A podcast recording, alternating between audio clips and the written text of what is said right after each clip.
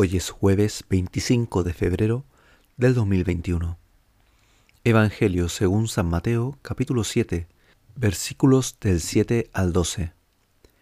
Jesús dijo a sus discípulos, pidan y se les dará, busquen y encontrarán, llamen y se les abrirá.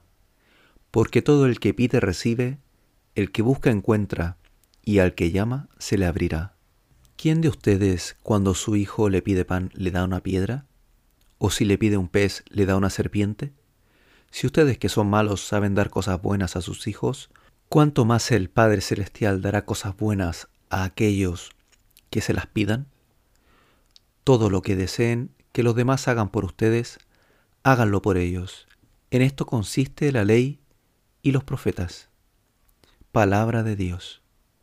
Buenos días, buenas tardes y buenas noches hermanos y hermanas, desde cualquier parte del mundo en que nos estéis escuchando. Es jueves de la primera semana de Cuaresma. Hoy continuamos compartiendo la palabra en este camino de Cuaresma. Es una oportunidad para crecer como hijos de Dios, como criaturas libres que no pueden vivir sin el dador de sus vidas. Las contrariedades de la vida nos hacen salir de nosotros mismos y buscamos en donde antes no creíamos, pero no por agarrarnos a un clavo ardiendo, sino porque necesitamos que alguien nos salve.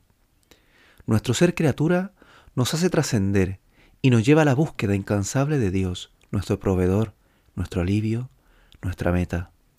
No consiste en buscar a la desesperada, como sostenernos cuando todo se tambalea, porque no podemos resistir el dolor, sino que en los momentos de menos seguridad nos adentramos en la verdad de nuestras vidas, el hombre, en lo más profundo de su humanidad, necesita ser salvado por Dios y necesita descubrirlo. Lo dice la lectura, no tengo otro auxilio fuera de ti, Señor. Puede resultar paradójico que en estos días Jesús nos quiera llevar al desierto, donde no hay nada, y sin embargo nos dice que pidamos lo que queramos. Pedid y se os dará. Él quiere que reconozcamos la pobreza y la aridez de nuestra vida, que nos desprendamos de lo superfluo, y que le representemos las debilidades. Solo así podrá cargarlas, hacerlas suyas, transformarlas y darnos de su gracia. Tu derecha me salva. Señor, tú eres el amor sin el que no podemos vivir. Gracias por estar siempre. Cuando te invoqué, me escuchaste, Señor, lo dice en el Salmo 137. En el cuaresmario que estamos siguiendo, la actitud para hoy nos dice, esfuérzate, por complacer a Dios haciendo su voluntad. Si buscamos en el libro del Yucat, en el punto 521, donde se nos pregunta, ¿qué quiere decir hágase tu voluntad en la tierra como en el cielo? Pues cuando oramos, para que se cumpla universalmente la voluntad de Dios, pedimos que en la tierra y en nuestro propio corazón sea ya todo como es en el cielo.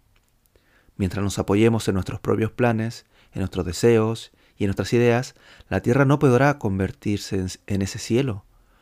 Uno quiere esto, el otro quiere lo otro, pero nuestra felicidad la encontramos cuando queremos conjuntamente lo que Dios quiere.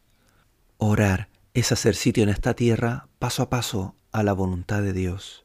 Hermanos y hermanas, feliz y bendecido jueves de Cuaresma.